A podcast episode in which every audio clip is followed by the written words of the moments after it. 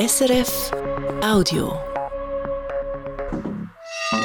SRF 2 Kultur Wissenschaftsmagazin. Chlorothalonil oder wie bringen wir unser Trinkwasser wieder sauber? Kernforschung am CERN. Wie hängt die zusammen mit dem Krieg in der Ukraine? Und dann noch dies. Zwergfledermäuse sind das, hörbar gemacht dank Ultraschalldetektor. Warum stürzen diese Fledermäuse im Nordosten Englands immer wieder ab? Diesen Fragen gehen wir heute nach, hier im Wissenschaftsmagazin. Mein Name Christian Vomburg. Seit knapp vier Jahren ist es klar. Große Teile des Schweizer Grundwassers sind verschmutzt. Im Grundwasser des Schweizer Mittellandes, wo intensive Landwirtschaft betrieben wird, finden sich Rückstände aus Pflanzenschutzmitteln und vor allem deren Abbauprodukte. Stoffe, die nicht ins Grundwasser gehören. Am häufigsten fanden die Forscher damals die Abbauprodukte des Pilzbekämpfungsmittels Chlorothalonil. Die damaligen Grenzwerte wurden im Mittelland an mehr als 60 Prozent der Messstellen überschritten. Aus dem Grundwasser entsteht zur Hauptsache unser Trinkwasser. Wie bringt man die Abbauprodukte dieses Pestizids da wieder raus? Da gibt es neue, gute Nachrichten. Bei mir ist jetzt Katrin Kapretz, die zum Thema recherchiert und mit zahlreichen Personen gesprochen hat. Katrin, von welcher Wasserversorgerin kommen denn diese guten Neuigkeiten? Von der seeländischen Wasserversorgung in Worben, die liegt ein bisschen westlich vom Bielersee. Ihr Geschäftsführer Roman Wiget trat früh mit klaren Worten auf, man könne diese Rückstände nicht tolerieren, es müsse rasch eine Lösung gefunden werden, wie man diese Stoffe aus dem Trinkwasser herausbekommt, das eben die seeländische Wasserversorgung für mehrere Zehntausend Menschen bereitstellt. Wir kommen gleich darauf zurück, wie das der seeländischen Wasserversorgung gelungen ist. Aber gib mir kurz äh, erst ein Update. Wie steht es denn heute um Chlorothalonil, also dieses Fungizid, das für so viel Besorgnis gesorgt hat? Das Bundesamt für Landwirtschaft hat Spritzmittel mit Chlorothalonil drin im Dezember 2019 verboten, also wenige Monate nachdem die Pilotstudie der EAWAG rauskam, die du soeben angesprochen hast. Die Begründung, Chlorothalonil sei wahrscheinlich krebserregend. Das ist übrigens auch die Einschätzung der EU-Kommission. Syngenta, die Chlorothalonil produziert, hat nun Klage dagegen eingereicht, dass in der Schweiz die Abbauprodukte dieses Fungizids automatisch auch als gesundheitlich relevant gelten. Denn das bedeutet, automatisch gilt auch für diese Abbauprodukte ein deutlich strengerer Grenzwert fürs Trinkwasser. Diese Klage von Syngenta liegt immer noch beim Bundesgericht und darum ist aktuell nicht klar, welche Grenzwerte überhaupt gelten. Beim Fachverband, dem Schweizerischen Verband des Gas- und Wasserfaches SVGW und auch unter Experten, mit denen ich gesprochen habe, geht man jedoch schon davon aus, dass die Schweiz das Fungizid Chlorothalonil und seine Abbauprodukte gleich handhaben wird wie die EU. Und was bedeutet das jetzt?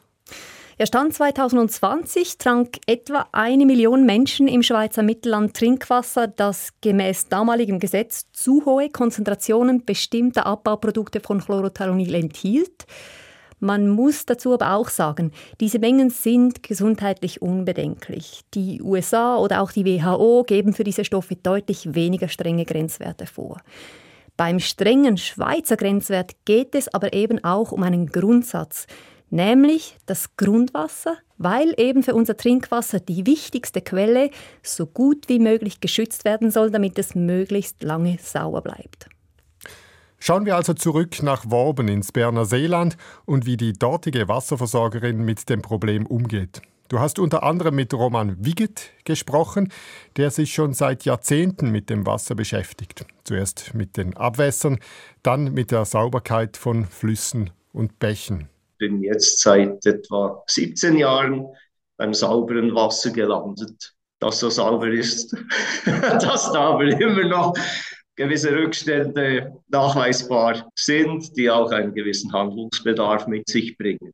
Roman Wiget ist Geschäftsführer der seeländischen Wasserversorgung und mit den Rückständen im sauberen Wasser meint er die Abbauprodukte von Chlorothalonil, die seit einigen Jahren im Trinkwasser gemessen werden. Die seeländische Wasserversorgung ist davon besonders stark betroffen. In der Grundwasserfassung bei Worben überschritten die unerwünschten Stoffe den Grenzwert für Pestizide im Trinkwasser um fast das 20-fache.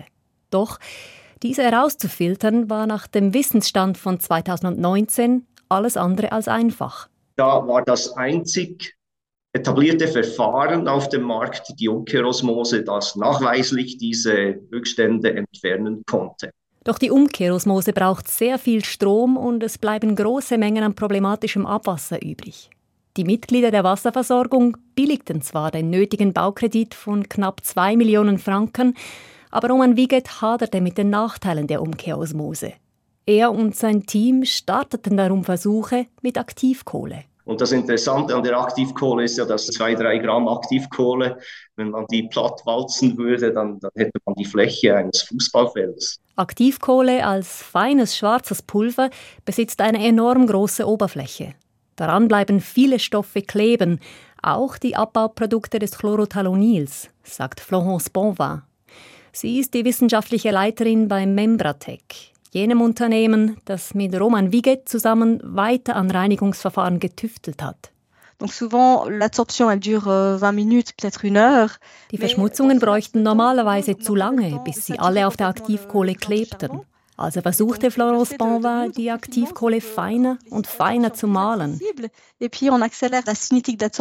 Dadurch wird die riesige Oberfläche nochmals größer und die unerwünschten Moleküle bleiben schneller kleben.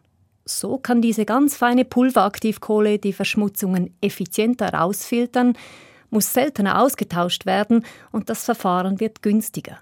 Die Firma Membratec setzt Aktivkohle schon vielerorts für die Reinigung von schmutzigem Abwasser ein. Doch als Filter für Trinkwasser sei die Anlage in Worben eine Premiere.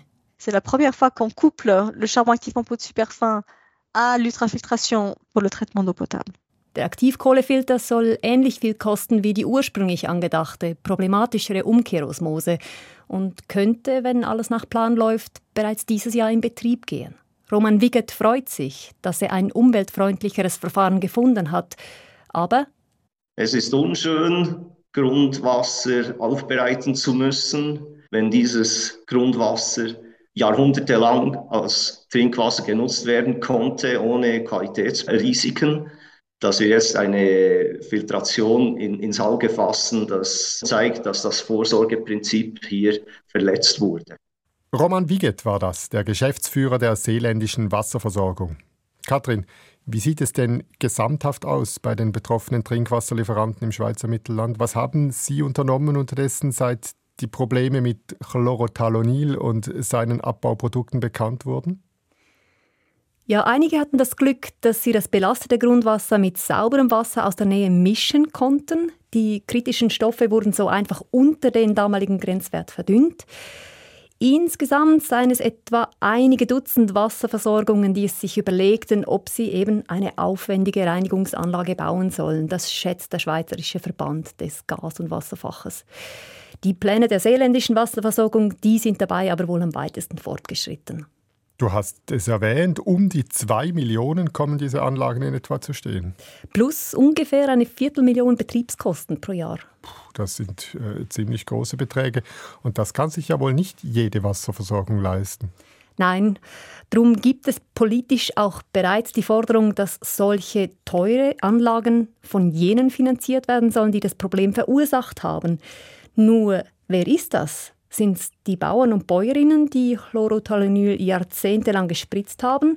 Oder ist das die Zulassungsbehörde, weil sie nicht geprüft hat, ob Chlorothalonil ein Problem sein könnte fürs Grundwasser? Fakt ist, wenn man die Chlorothalonil-Abbauprodukte aus dem Trinkwasser wieder raushaben will, wird das viele Millionen kosten. Ich konnte diesbezüglich mit Urs von Gunden sprechen, einem EWAG-Forscher, der sich selber schon viele Jahre mit Trinkwasser beschäftigt. Er sagt, also meiner Meinung nach wäre es wichtig und wünschenswert, wenn eine gesamtschweizerische Strategie entwickelt würde. Also ein ähnliches Vorgehen wie beispielsweise bei den Kläranlagen, wo man schweizweit geschaut hat, welches sind die wichtigsten und wo besitzt man die größte Hebelwirkung, wenn man eine zusätzliche teure Reinigungsstufe einbaut für besonders problematische Stoffe wie zum Beispiel Medikamentenrückstände Und genau so würde man sinnvollerweise eben auch auf die Trinkwasserversorger schauen. Aber Urs von Gunten befürchtet, durch den Föderalismus und die Zuständigkeiten der Gemeinden und Kantone besteht jedoch die Gefahr, dass ein Flickenteppich entsteht. Und äh, ich denke, dass so wichtige Erfahrungen zu wenig kombiniert werden können. Es muss sich also erst zeigen, ob sich die betroffenen Trinkwasserversorgerinnen, sie liegen insgesamt doch verteilt in 16 Kantonen, ob sie in den kommenden Jahren sich koordinieren können und so zusammen eine möglichst effektive Lösung finden. Herzlichen Dank, Katrin, für dieses Update zu unserem Trinkwasser. Und wir machen hier am Mikrofon jetzt gleich einen fliegenden Wechsel. Bei mir ist äh, mein Kollege Remo Vitelli mit ein paar kürzeren Meldungen aus der Welt der Wissenschaft. Remo, was bringst du uns mit? Erstmal wissenschaftliche Studien, die liegen bleiben. Konkret sind es etwa 200 Studien am Kernforschungsinstitut CERN. Rund die Hälfte davon ist bereits von unabhängigen Gutachtern beurteilt worden und eigentlich zur Publikation freigegeben. Die Studien wären also parat, sind aber eben nicht veröffentlicht worden, und zwar indirekt wegen des Krieges von Russland gegen die Ukraine. Und wo genau ist jetzt der Zusammenhang zwischen dem Krieg und den liegen gebliebenen Studien? Es sind Studien, an denen russische Wissenschaftlerinnen und Wissenschaftler mitgearbeitet haben.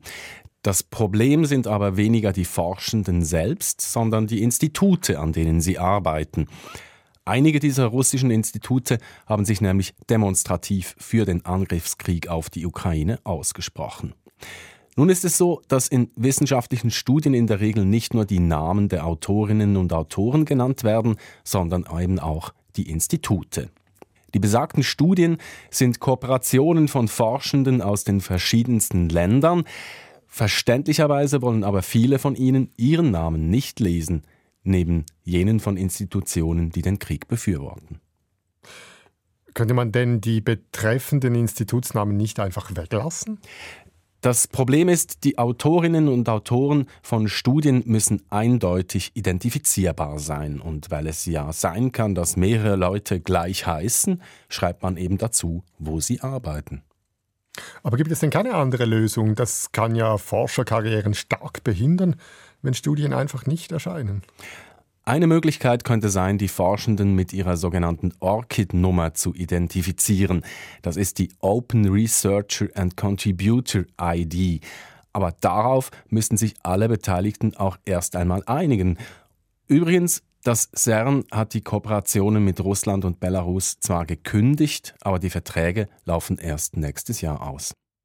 Letzte Woche hatten wir hier im Wissenschaftsmagazin das Thema Bauen und die große Relevanz, die das Bauen fürs Klima hat.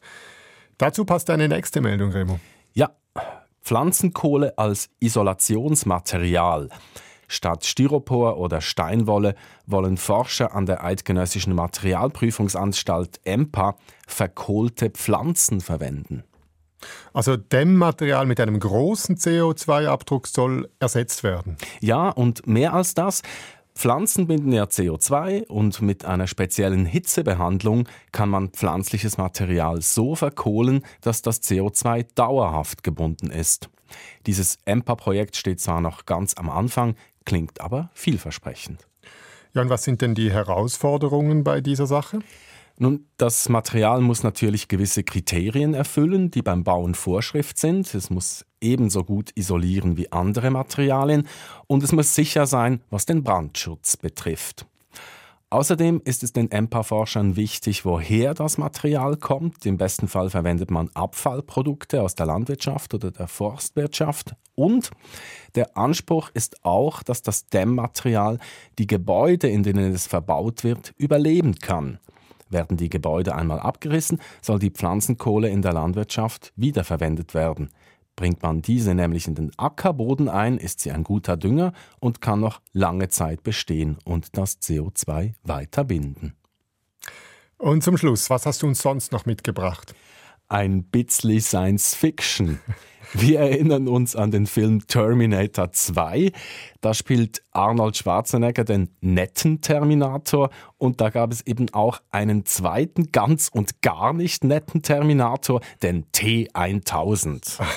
Das ist äh, der aus flüssigem Metall, wie aus Quecksilber, der jede Gestalt annehmen kann. Ja, das ist genau der.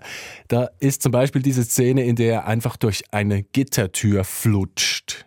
Und den, diesen T1000, den gibt es jetzt in echt. Ja, und das soll ich dir jetzt glauben. okay, es ist mehr der klitzekleine Bruder des T1000. Er hat die Gestalt und Größe eines Lego-Männchens. Ja, jetzt ernsthaft, was hat es damit auf sich? Also, ein Team aus chinesischen und amerikanischen Ingenieuren hat für den kleinen Roboter das chemische Element Gallium kombiniert mit winzigen magnetischen Teilchen. Gallium ist ein Metall, das einen sehr tiefen Schmelzpunkt hat. Es fließt bei knapp 30 Grad einfach so dahin. Mit einem Magnetfeld können die Forscher nun das Gallium zum Schmelzen bringen durch Induktion oder auch wieder fest werden lassen. Außerdem lässt sich das Material mit Hilfe eines Magnetfeldes gezielt steuern. Krass. Und äh, wie schnell geht das? Einige Sekunden und der Mini-Terminator steht wieder? Ja, laut den Forschenden ist der Trick an der Sache, dass sich das Männchen eben schnell verflüssigen lässt und dann auch schnell wieder fest wird. Und wo könnte dieses neue Material denn eingesetzt werden? Zum Beispiel in der Medizin. Man könnte es verwenden, um Medikamente im menschlichen Körper genau dahin zu bringen, wo sie wirken sollen. Die Forscher sehen aber auch Möglichkeiten in der Industrie. Man könnte das Material zum Beispiel verwenden, um an schwer zugänglichen Stellen zu löten oder Schraubverbindungen herzustellen. Und das Lego-Männchen von vorhin, was ist mit dem? Das ist zu sehen in einem Video, das die Forscher nun zusammen mit einer Studie zu ihrem Material veröffentlicht haben. Das Lego-Männli steht da zuerst in einem kleinen Käfig verflüssigt sich dann, schwappt durch die Gitterstäbe, wird wieder fest und macht sich davon. Der Schönheitsfehler daran ist, ein Teil des Männchens bleibt an den Gitterstäben kleben.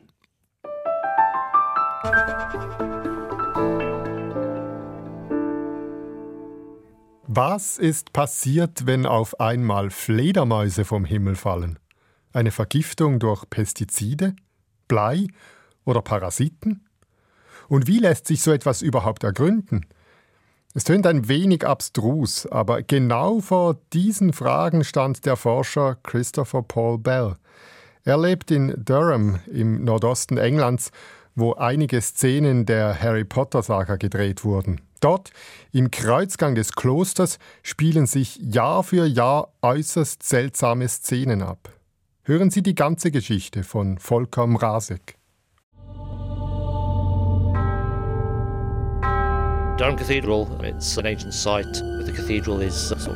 Die Kathedrale von Durham ist eine historisch bedeutsame Stätte. Das angrenzende Kloster stammt aus dem 15. Jahrhundert. Im Innenhof mit seinem Kreuzgang arbeiteten Mönche an ihren Manuskripten. Eine quadratische Rasenfläche umgeben von dem Kreuzgang. Vier Meter breit und genauso hoch sei der, weiß Christopher Bell, der in Durham im Norden Englands lebt. Die Benediktinermönche wandelten unter einem Schrägdach mit eingezogener Holzdecke. Unter dem Dach ist es warm. Es wurde nämlich als Sonnenfänger konstruiert, mit ausgerolltem Blei darauf, das sich erwärmt und dem richtigen Winkel, um die Sonnenstrahlen einzufangen. Heute trifft der Zoologe in dem sonnenbeschienenen Klostergarten allerdings keine Mönche mehr an, sondern Zwergfledermäuse wenn man dort nach Eintritt der Dämmerung hingeht, sagen wir zwischen Juli und Oktober, drehen an manchen Tagen bis zu 50 uh, Fledermäuse gleichzeitig ihre Runden durch den Kreuzgang. Nach meinen Berechnungen sind es insgesamt 6000 Tiere, die sich jedes Jahr zum Schwärmen in dem Kloster einfinden. Warum sie dort ständig im Kreis fliegen, war immer ein Rätsel.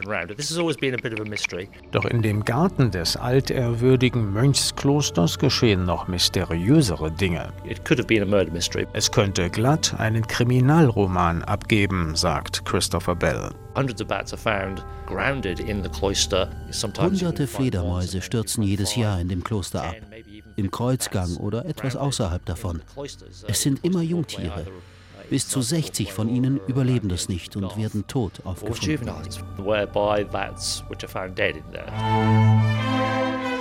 Seit zehn Jahren arbeitet der selbstständige Forscher jetzt schon an dem Fall, wie er sagt. Freiwillige aus einem örtlichen Fledermausprojekt haben die Abstürze systematisch protokolliert. Später wurden Flugkurse und Flugzeiten anhand der Echolaute der Tiere ermittelt.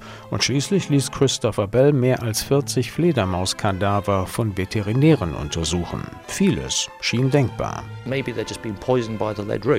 Vielleicht sind sie durch das Blei im Dach vergiftet worden oder durch Insektizide in der Holzdecke. Vielleicht sind die Tiere mit irgendetwas kollidiert. Wir haben auch an Parasiten oder Infektionen gedacht. Doch all unsere Vermutungen haben sich am Ende als falsch erwiesen. Was uns aber auffiel, je wärmer es ist, desto mehr Abstürze gibt es. Das brachte Bell und sein Team am Ende auf die richtige Spur in dem Klosterkrimi, wie der Biologe glaubt. Den Mönchen war es früher unter dem Bleidach des Kreuzgangs angenehm warm. Für die jungen Fledermäuse dagegen wird es in dem Holzgebälk mörderisch heiß. An einem klaren Sommertag scheint die Sonne vielleicht 14 oder 15 Stunden lang auf den Kreuzgang des Klosters. Das Blei auf dem Dach heizt sich dann immer mehr auf. Und auch die Temperatur im Holzgebälk darunter steigt und steigt, wo die Fledermäuse ihre Schlafplätze haben. Junge, unerfahrene Tiere merken dabei nicht, dass sie überhitzen. Wenn sie endlich losfliegen, ist es zu spät und sie stürzen nur noch zu Boden. Die Obduktionsergebnisse stützen diese Theorie. An den Kadavern der Fledermäuse seien für Hitzschläge typische Veränderungen an Lunge, Leber und Nieren festgestellt worden. So große Schwärmplätze von Zwergfledermäusen wie in dem englischen Kloster gibt es in der Schweiz nicht. Er kenne auch keine Fälle, in denen Jungtiere durch Hitzschläge starben, sagt Hubert Kretli von der Stiftung Fledermausschutz in Zürich. Was uns aber bekannt ist, das sind ähnliche Fälle aus der Schweiz oder auch aus Deutschland. Ähnlich in dem Sinne, dass junge Fledermäuse dabei ebenfalls Opfer ungünstiger Wetterbedingungen wurden. Der Biologe erinnert an das vorletzte Jahr. Es war ziemlich durchwachsen. Wir hatten da eine sehr lange Schlechtwetterperiode. Diese Schlechtwetterperiode fiel in den Sommer und zwar genau in die Jungenaufzuchtzeit. Und da starben sehr viele Jungtiere. Die Jungtiere starben also nicht an Überhitzung, sondern die Mütter, die konnten nicht zur Jagd ausfliegen, die konnten keine Insekten fangen und produzierten infolgedessen auch keine Muttermilch. Die konnten ihre Jungtiere nicht füttern und die verhungerten dann schließlich. So oft wie damals habe das Notruftelefon der Stiftung noch nie geklingelt. 2021 war für die Fledermausaufzucht wirklich ein fatales Jahr.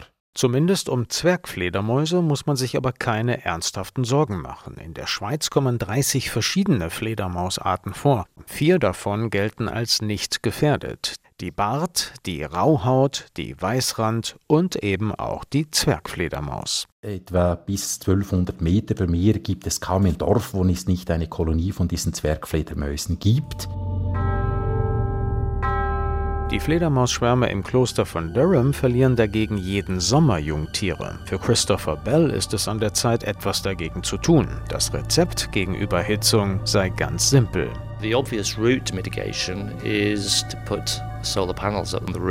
Das naheliegendste wären Solarmodule auf dem Dach des Kreuzgangs. Sie würden die Hitze absorbieren und nutzbar machen. Das wäre besser, als Fledermäuse lebendig zu rösten.